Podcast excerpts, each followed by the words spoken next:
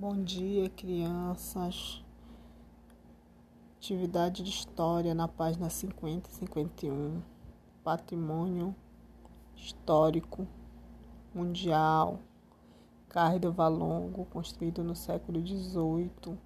Foi porto de entrada dos africanos trazido para o Brasil para serem escravos. É, o texto também vai falar um pouquinho sobre patrimônio material e imaterial, o que é patrimônio. Leiam, releiam resolvam as questões 1, 2, 3 e 4. Tudo bem? Até a próxima aula.